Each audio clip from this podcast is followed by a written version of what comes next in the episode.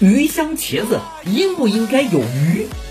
杭州一顾客因为点菜鱼香茄子没有鱼而有肉，与老板娘产生纠纷，并且一再声明自个儿看得清清楚楚，就是没有鱼。其次，自己并没有为难老板娘，只不过要求重新做一碗没有鱼有肉的鱼香茄子而已，仅此而已。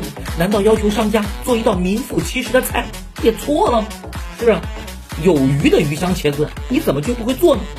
可这老板娘和厨师却觉得对方这是挑衅闹事儿。怎么着，你要吃虎皮青椒，我还真给你扯虎皮呀！最后双方闹到派出所，老板娘因为推搡赔了两百，顾客因为摔了盘子赔了二十。可你说这事儿怎么想都膈应。以后厨师怎么干活，餐馆怎么宣传，来了外宾还要不要解释？